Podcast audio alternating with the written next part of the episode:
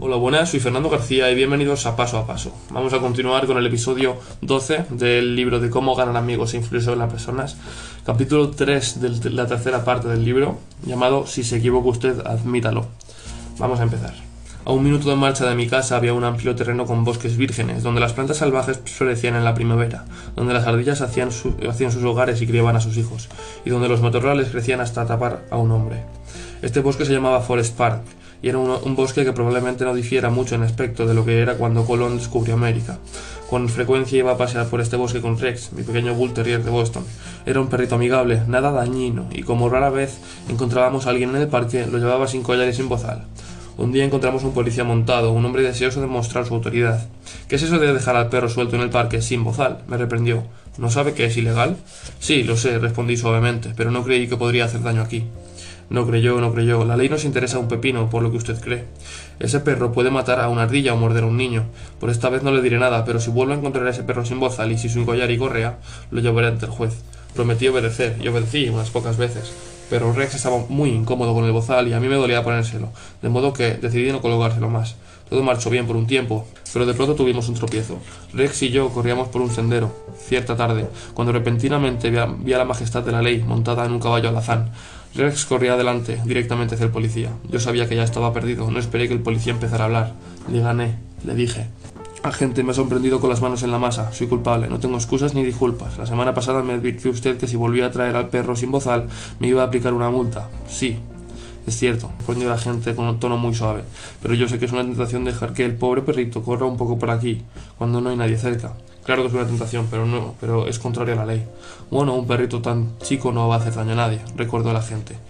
No, pero puede matar a alguna ardilla, insistí. Vamos, creo que usted está extremando las cosas. Escúcheme, déjelo correr más allá de esa colina, donde yo no puedo verlo, y aquí no ha pasado nada. Aquel agente de policía, por ser humano, quería sentirse importante. Cuando yo empecé a condenar mi proceder, la única forma en la que él podía satisfacer su deseo de importancia era la de asumir una, una actitud magnánima. Pero supongamos que yo hubiera tratado de defenderme. ¿Ha discutido usted alguna vez con la policía? En lugar de lanzarme a la batalla contra él, admití desde el principio que la razón estaba de su parte, pero yo no la tenía. Lo admití rápidamente, abiertamente y con entusiasmo. Y la cuestión terminó agradablemente. Él pasó a ocupar mi parte y yo pasé a ocupar la suya. Si sabemos que de todas maneras se va a demostrar nuestro error, ¿no es mucho mejor ganar la delantera y reconocerlo por nuestra cuenta? ¿No es mucho más fácil escuchar la crítica de nuestros labios que la censura de labios ajenos? Diga usted de sí mismo todas las cosas derogatorias que sabe que están pensando las otras personas, o quiere decir, o se proponen decir, y dígalas antes de que ellas hayan tenido oportunidad de formularlas, y le quitará la razón de hablar. Lo probable, una probabilidad de 101, uno, eh, es que su contendiente asuma entonces una actitud generosa de perdón y trate de restar importancia al error por usted cometido, exactamente como ocurrió en el episodio de Policía Montado. Ferdinand E. Warren, artista comercial, utilizó esta técnica para obtener la buena voluntad de un comprador petulante, irritable. El señor Warren nos narró su experiencia en estos términos. Es de suma importancia, al hacer dibujos para fines de publicidad y para los periódicos, ser muy preciso y muy exacto. Algunos compradores exigen que sus pedidos sean ejecutados inmediatamente y en esos casos suelen ocurrir algunos ligeros errores. Yo conocí particularmente a uno que se complacía en encontrar hasta los menores defectos.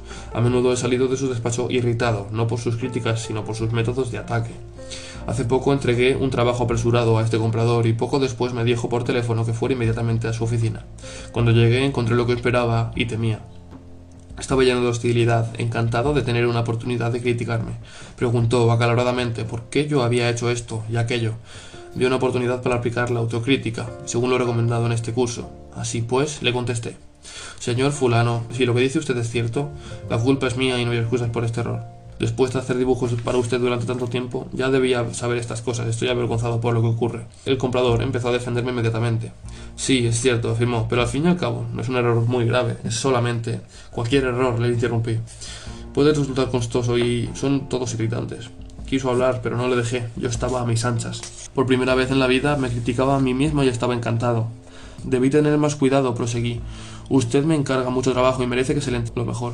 Si pues voy a hacer este dibujo de nuevo. No, no, protestó, ni piense en tomarse toda esa molestia. Elogió después mi trabajo, me aseguró que solo hacía falta una leve modificación y que mi ligero error no había costado dinero a su firma, que al fin y al cabo era una cuestión de detalle, que no vale la pena preocuparse.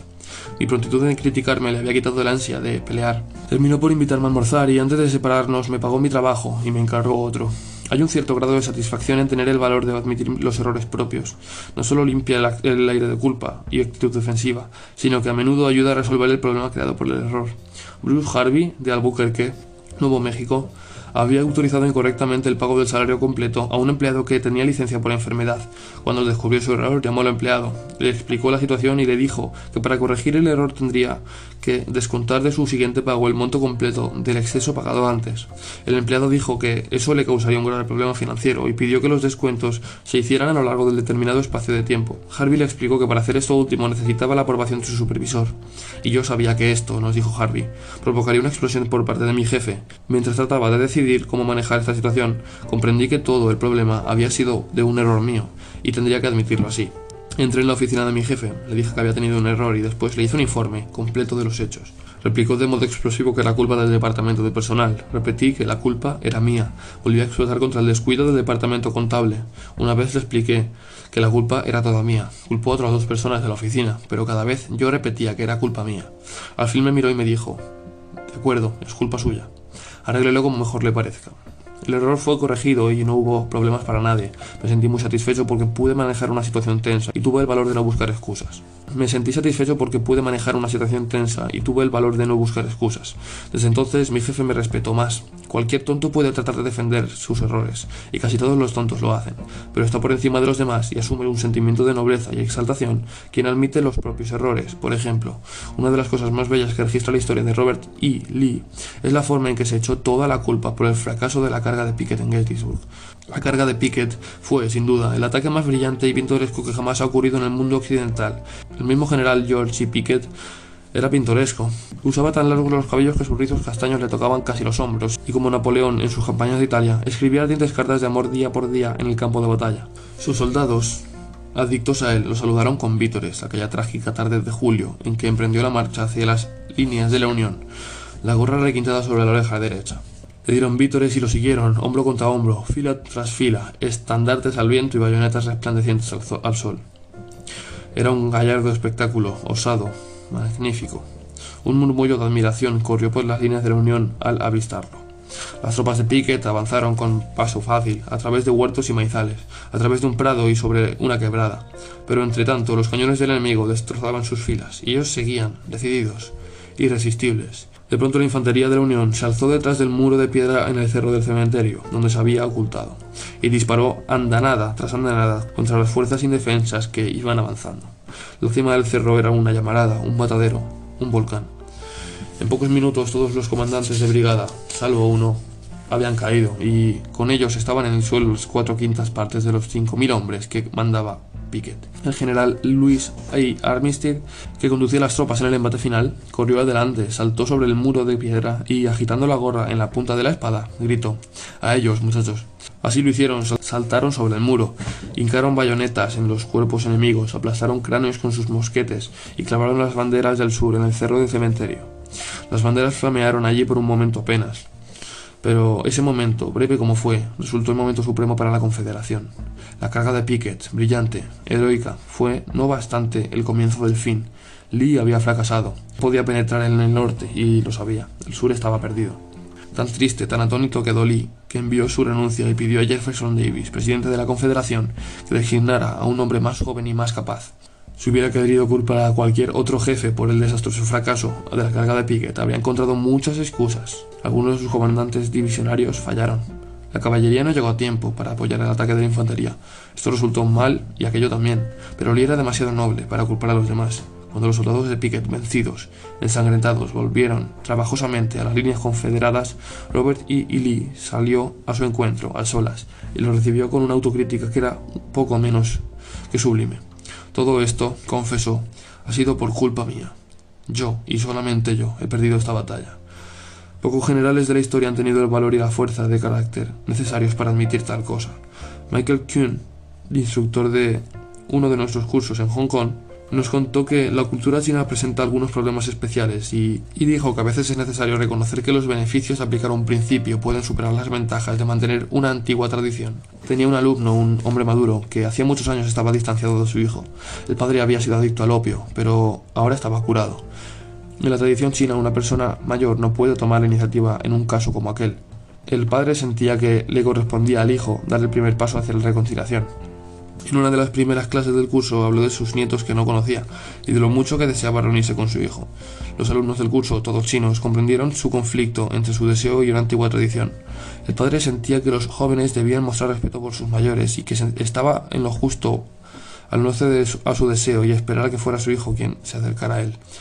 Hacia el final del curso, el padre volvió a dirigirse a la clase. He estado pensando en mi problema, dijo.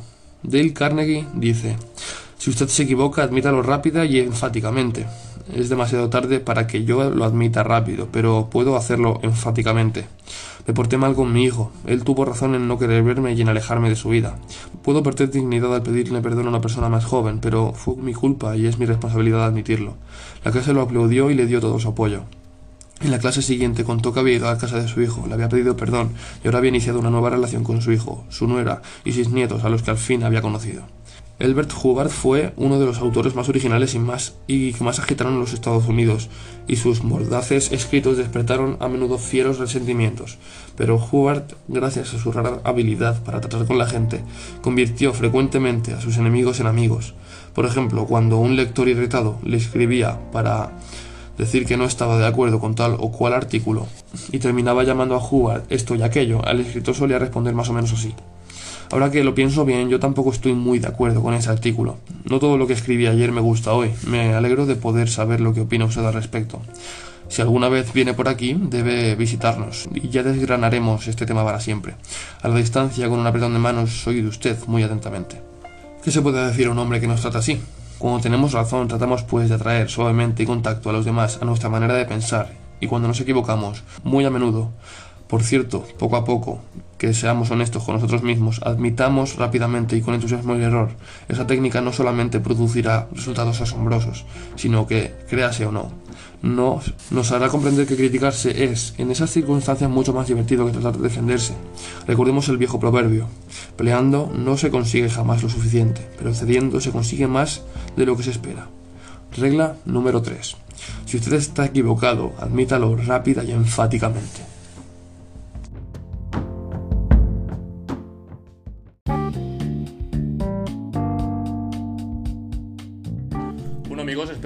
Aportado valor este episodio. Y sin nada más que decir, un saludo de vuestro colega Fernando. Y nos vemos en el siguiente episodio. Hasta la próxima.